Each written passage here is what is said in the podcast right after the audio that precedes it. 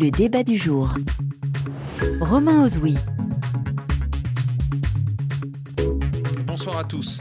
Un journaliste de la télévision française se retrouve au, cœur d'une enquête qui fait beaucoup de bruit, les Story Killers, réalisée par un consortium de médias. Ce journaliste aurait, euh, sans l'aval évidemment de sa rédaction en chef, diffusé des sujets pour le compte de gouvernements étrangers. Une entreprise israélienne clandestine euh, serait derrière cette machination, Tim Roré. Son rôle est bien diffuser de massives campagnes de désinformation. Dès lors se pose la question, comment croire les journalistes aujourd'hui? Que pèsent les nouvelles sphères d'influence? Et face à cela, comment développer son esprit critique, sa propre opinion, bref, sommes-nous condamnés à être manipulés? Eh bien voilà notre débat ce soir. RFI. Et pour répondre à ces questions, nos trois invités à mes côtés en studio, Arnaud Mercier, bonsoir. Bonsoir. Professeur en, sciences de l'information et de la communication à l'Institut français de presse, Université Paris Panthéon Assas. Nos deux autres invités sont en ligne ce soir. Christophe Deloire, bonsoir. Bonsoir. Secrétaire général de l'organisation Reporters sans frontières. Et enfin, Laurent Richard, bonsoir. Bonsoir. Journaliste, réalisateur et directeur du consortium que j'évoquais, Forbidden Stories. On va justement commencer avec vous et avec cette vaste enquête. Euh, on y apprend que Tim Roré, donc que j'évoquais, hein, cette euh, entreprise israélienne clandestine, contrôlerait 39 000 avatars en ligne et que c'est de là euh, que les campagnes d'influence et de désinformation seraient menées. Déjà, Laurent Richard, dans, quel but agit euh, cette entreprise Tim Roré il agit dans, le but de satisfaire ses clients qui payent très cher ce, genre de service-là pendant euh, l'enquête menée par les journalistes de Arrête et de Radio France qui sont membres du consortium Forbidden Stories. Euh, il leur a été proposé de payer, parce que les journalistes euh, avançaient de manière masquée et infiltrée, il leur a été proposé de payer euh, entre 6 millions et 15 millions d'euros pour pouvoir déstabiliser une campagne dans une élection africaine. Donc ils agissent pour l'intérêt de leurs clients, qui peuvent être soit des États, soit des entreprises privées. Quiconque a les moyens de, de, payer ce genre de somme-là pour aller déstabiliser un, autre État pour aller euh, répandre une campagne de haine, euh, de harcèlement en ligne contre une cible. La cible peut être un journaliste, un opposant politique, un dissident. Et c'est, euh, pour ça qu'on a fait cette enquête-là. On a poursuivi en fait notre mission à Forbidden Stories, le travail de Gauri Lankesh, qui était une journaliste indienne assassinée en 2007, qui enquêtait elle-même sur la désinformation et qui a été assassinée alors qu'elle n'avait pas encore terminé son enquête. Du coup, on a poursuivi son travail pas seulement en Inde, mais aussi dans, le monde entier. Et on a entre autres enquêté sur cette entreprise israélienne qui fait, effectivement prétend être intervenue dans une trentaine d'élections présidentielles. C'est inédit, euh, un tel euh, niveau de, puissance, d'influence? Ce qui est inédit, c'est la, dimension et la, de, l'enquête euh, mondiale. C'est-à-dire que la, désinformation, elle a, elle a effectivement changé d'échelle véritablement depuis 4-5 ans, avec, aidée par une, par un progrès technologique, par aussi la rencontre entre deux types d'industries, l'industrie de la cybersurveillance d'un côté, ceux qui pratiquent le, hack, la, surveillance et la, pénétration des, des, réseaux téléphoniques, et de l'autre l'industrie de l'influence. Et c'est comme ça qu'on arrive avec des, équipes comme celle de Tim Roré, où finalement ce sont d'anciens militaires qui proposent euh, des services très proches effectivement de ce que pourrait offrir une firme de cyber-renseignement, euh, et donc oui, c'est une autre échelle parce que maintenant, en une demi-journée, ils sont capables de créer un millier d'avatars, que ces avatars ressemblent euh, vraiment pour le coup à de, vrais, à, de vrais internautes qui postent des commentaires sur un concert lundi et sur une recette de cuisine le mardi, et puis le mercredi, ça va être un contenu, euh, de, désinformation. Donc oui, les fermatrolls d'il y a 10 ans, c'est une autre époque. Et aujourd'hui, on est face à des, des algorithmes de l'intelligence artificielle qui produit en quelques secondes du contenu qui a pour, euh, qui a pour objectif de, désinformer massivement l'opinion publique. et cela pénètre des, personnalités euh, diverses. J'évoquais euh, ce présentateur de, BFM TV qui, aurait diffusé des sujets donc non validés par la rédaction en chef pour le compte de gouvernements étrangers, notamment des vidéos qui critiquent euh, les saisies de, yachts russes ou encore euh, des, vidéos qui attaquent un, ancien procureur du Qatar, Christophe Deloire, secrétaire général de, Reporters sans frontières. Comment est-ce que vous avez réagi à, à, la, à la publication de cette enquête? C'est une enquête euh, protéiforme avec de nombreuses révélations sur des sujets, des exemples différents qui euh, dévoile l'ampleur de la désinformation, l'industrialisation de la désinformation.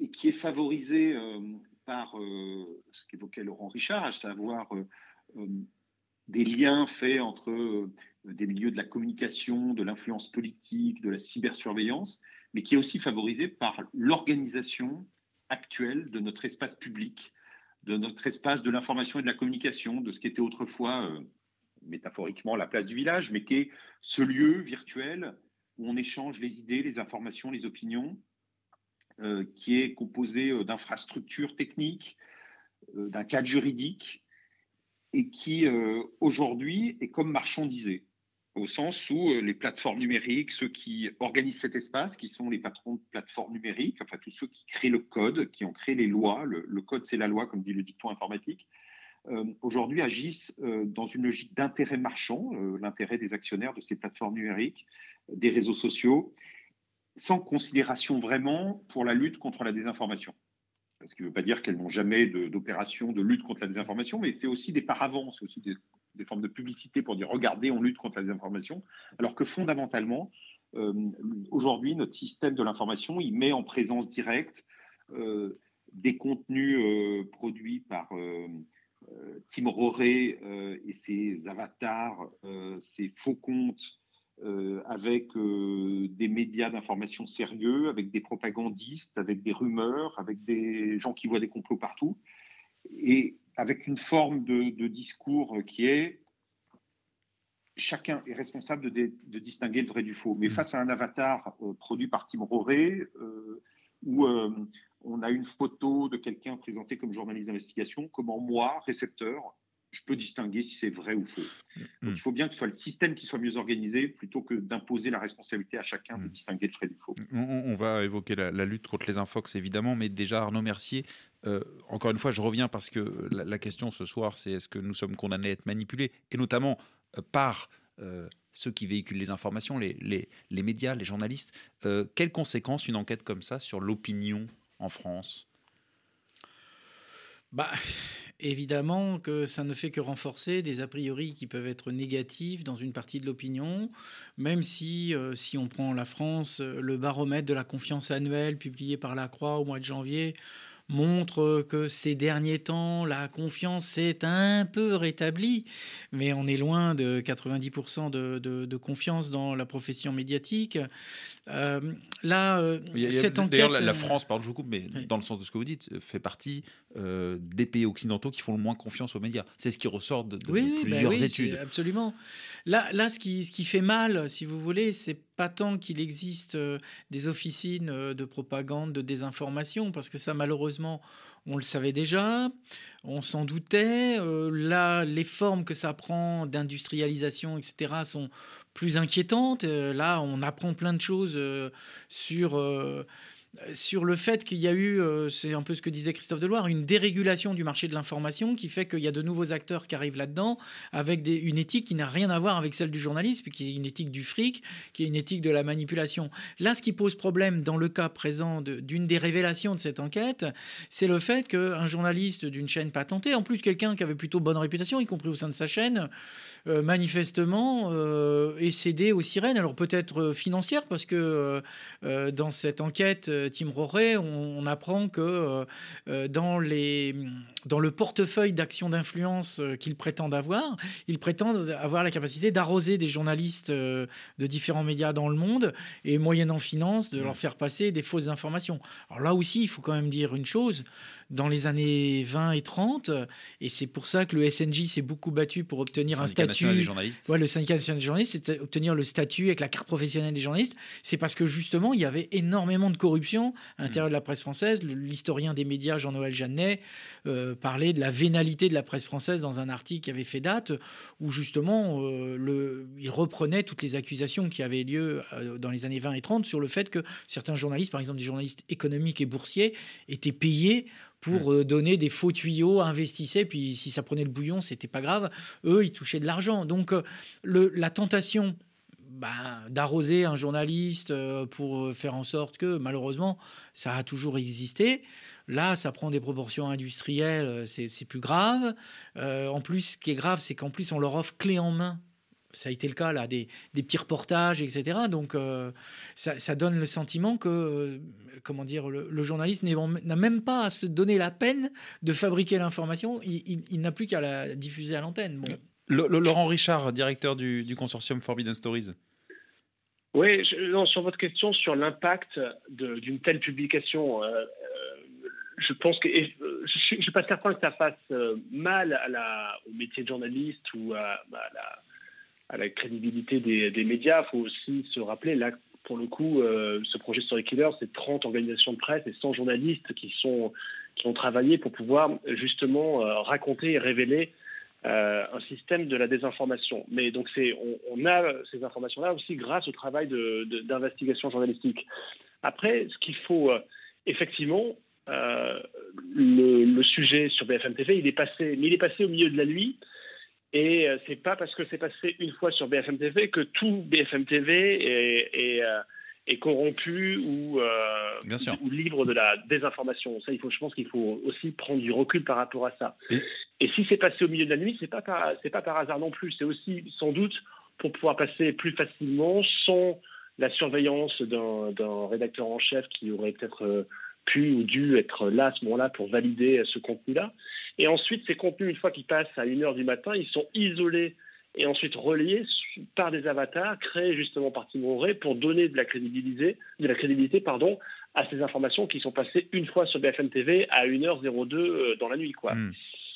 C'est ça le problème d'ailleurs. C'est que, Oui, le, problème, c'est pas tant l'impact de la diffusion, le, mais le fait que, comme ça a réussi à percer le, le, le mur de, du, filtrage a priori d'un média euh, patenté qui a bonne réputation, eh bien, les avatars et autres vont utiliser ça après en boucle hmm.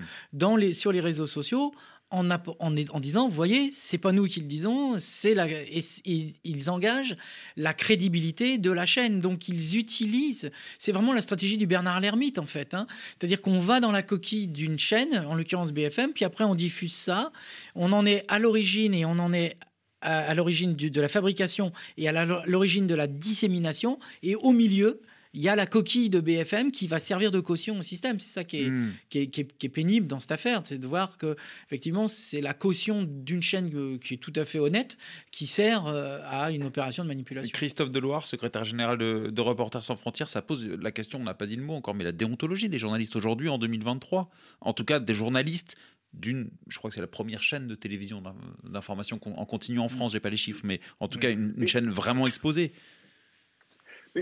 Euh, moi, je, suis plus attaché euh, à la déontologie des journalistes. Le journalisme est, composé de devoirs avant d'être composé de droits dans la charte de Munich, la charte d'éthique euh, adoptée par la, Fédération européenne des journalistes en 1972. Il y a dix devoirs pour cinq droits. Mais je crois que cette affaire, elle pose effectivement plus la question de la corruption de, l'expression des contenus en général. Et, par ailleurs, pas, celle des journalistes. Il y a là, euh, alors, dans le respect de la présomption d'innocence, le cas échéant, une brebis galeuse. Évidemment qu'il y a des formes de corruption journalistique. Euh, il y en a euh, toujours, mais hmm. par bonheur, ce n'est pas la règle. Alors, c'est ce que disait Arnaud Mercier en disant que dans les années 20, on voyait ça beaucoup, beaucoup moins ces dernières années, en tout cas pas sur des grandes chaînes comme celle qu'on évoque ce soir. Bah, en fonction des pays, en fonction du type de presse, il, peut demeurer euh, des formes de corruption euh, importantes. Mais dans bon nombre de pays, c'est quand même extrêmement limité. Et la règle, c'est précisément que du fait de la méthodologie journalistique, de l'éthique, de la prohibition des conflits d'intérêts, le journalisme est finalement une instance de résistance ou de lutte contre la corruption de l'expression et des contenus. Ce, le contexte dans lequel on est aujourd'hui, c'est un contexte de désintermédiation. C'est-à-dire qu'il y a d'une part des médias euh, qui ont des audiences, mais à côté, il y a toutes sortes d'acteurs, alors parfois des scientifiques, euh, des esprits brillants, euh, honnêtes intellectuellement, et, puis d'autres qui ont des intérêts à vendre. Et l'organisation, enfin, l'infrastructure technologique, elle permet à tous ceux qui ont des intérêts, qu'ils soient politiques, économiques, divers et variés, soit de se faire euh, passer pour autres qu'ils ne sont, soit pour euh, euh, utiliser des influenceurs stipendiés, soit pour sponsoriser des contenus sans le dire. et ce qui est en train de se développer, c'est l'ensemble de ce, ce champ-là. Et, ça, c'est un problème majeur parce qu'on ne va pas étendre l'éthique journalistique à l'ensemble de ces acteurs. Donc, on a besoin d'aller vers des formes d'organisation, de, régulation qui permettent de réduire euh, l'ensemble des trafics d'influence, des modes de corruption, des conflits d'intérêts dans le champ informationnel. Et là, je parle évidemment dans le journalisme, le journalisme, c'est le principe même, mais ailleurs sur l'ensemble des contenus qui aujourd'hui sont la majorité des contenus. L'immense majorité des contenus aujourd'hui sur les réseaux sociaux, ils ne sont pas journalistiques. Mmh. Arnaud Mercier. Je, voudrais juste signaler un point euh, pour aller dans le sens euh, de, du responsable de Forbidden Story, c'est que euh, cette opération, c'est l'hommage du vice à la vertu.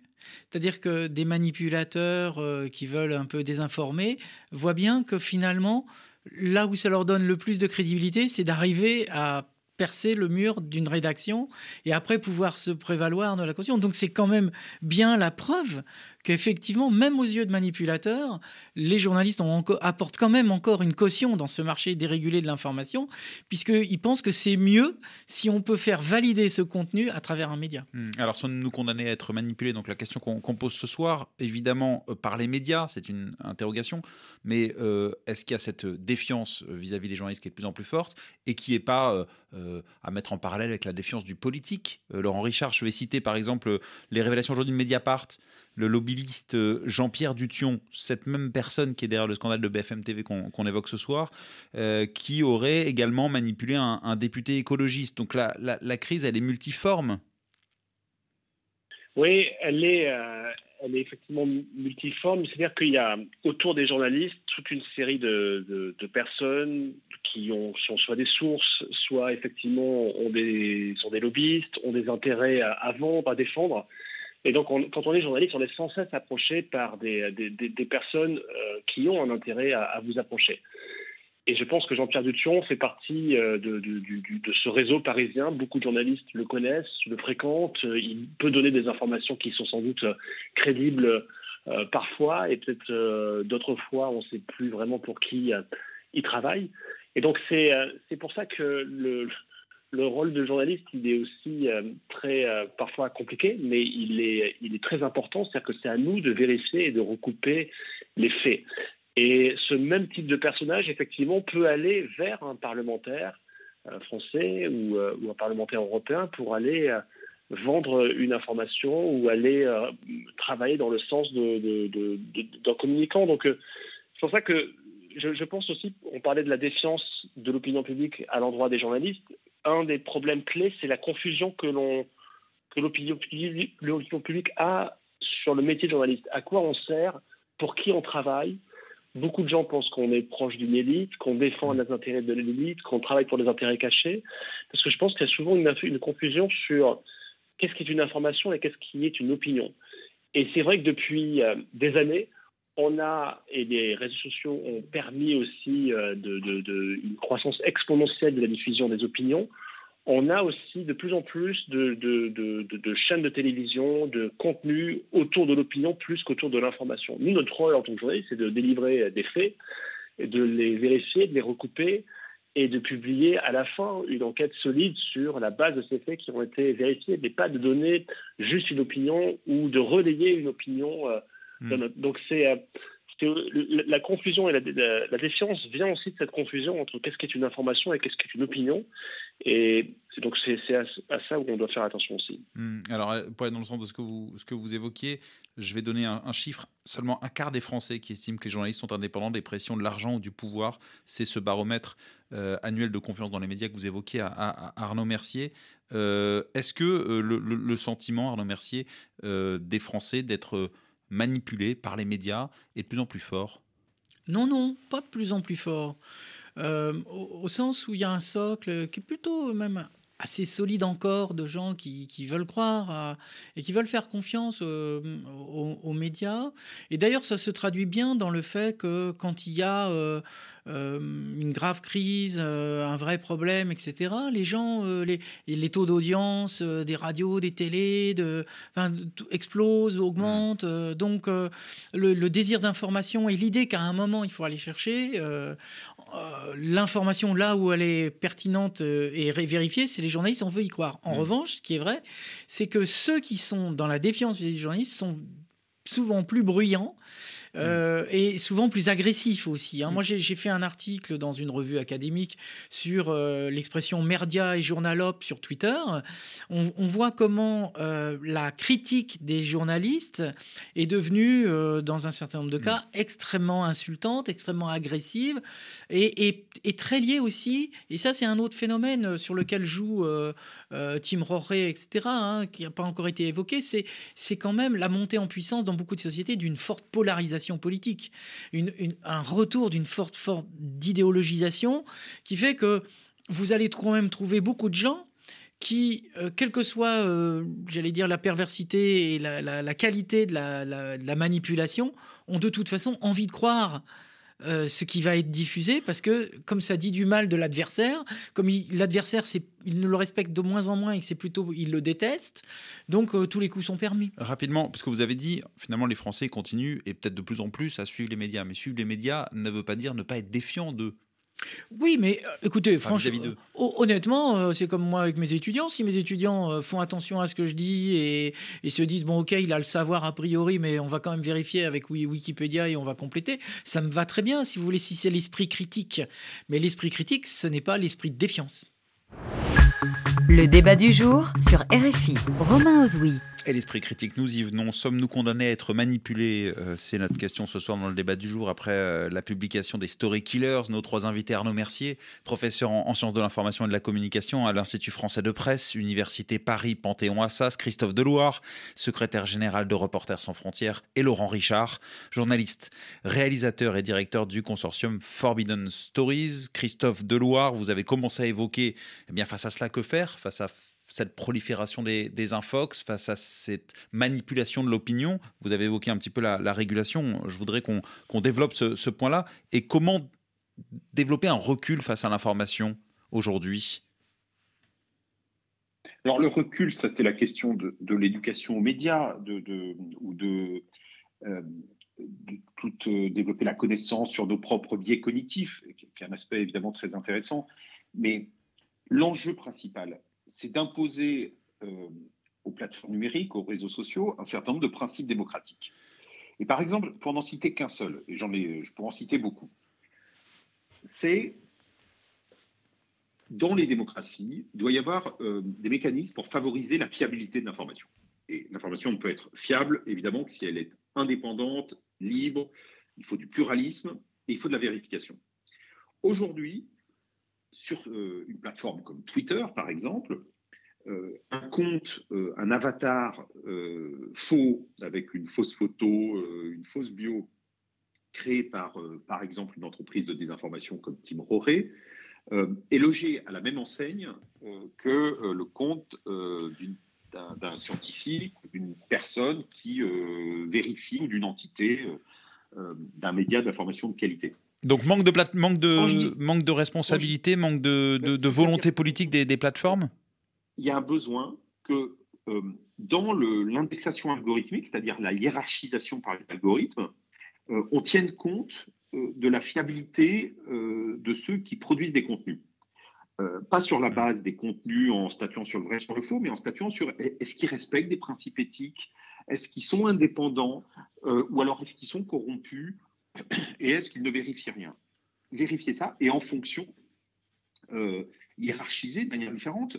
Parce qu'aujourd'hui, au fond, ce qui nous parvient le plus, c'est ce qui est le plus attractif, mais euh, l'attractivité, euh, la notoriété ne sont pas corrélées avec la fiabilité. Hmm. Donc, il faut aux institutions démocratiques imposer des obligations aux plateformes de mettre en place des mécanismes pour favoriser la fiabilité de l'information. Alors, on va dire, oui, mais des exemples. Pour quels outils Il existe. Un, bah, un, outil, par exemple, que euh, Reporters sans frontières développe dans l'ensemble du monde, qui s'appelle la Journalism Trust Initiative, euh, initiative sur euh, la confiance dans l'information, JTI, qui est fondée sur une, norme façon ISO, la possibilité de certifier des médias, sur leur processus, pour ensuite faire en sorte que les algorithmes utilisent toutes ces informations qui sont données sur les médias grâce à des audits externes et des certifications pour leur indexation algorithmique. Et je dois dire que c'est une initiative dans laquelle il y a déjà 500 médias engagés dans l'ensemble du monde.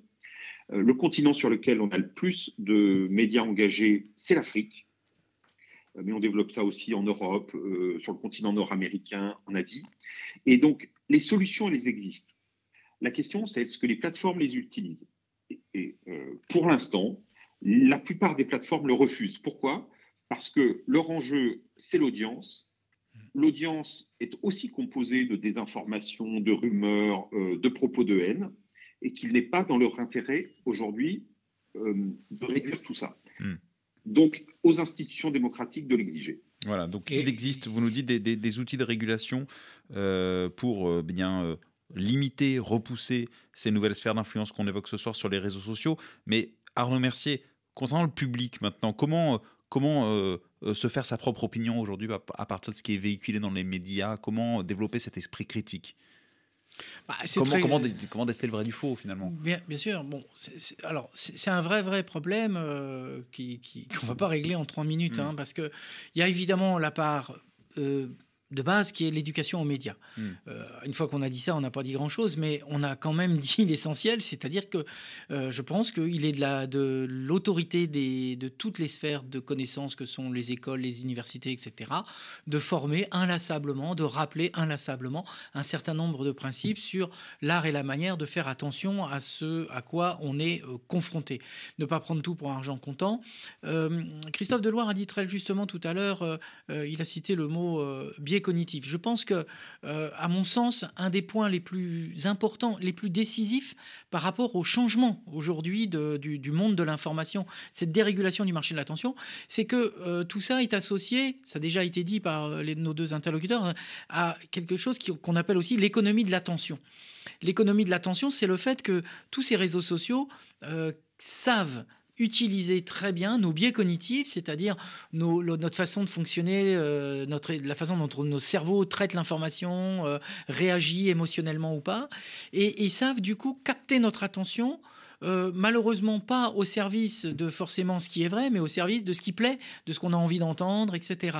Et donc, euh, je pense que il faut réarmer les citoyens, et ça, ça passe pas seulement à l'éducation à l'école. C'est, mm. je pense qu'il y, a un vrai travail à faire pédagogique dans l'ensemble de l'espace public sur le, le fait que chaque citoyen doit avoir conscience des techniques qui sont mises en place dans l'économie de l'attention sur les réseaux et les plateformes pour euh, capter notre attention mm. pour faire en sorte de nous faire réagir d'une certaine façon. Et je pense que ça, c'est vraiment décisif.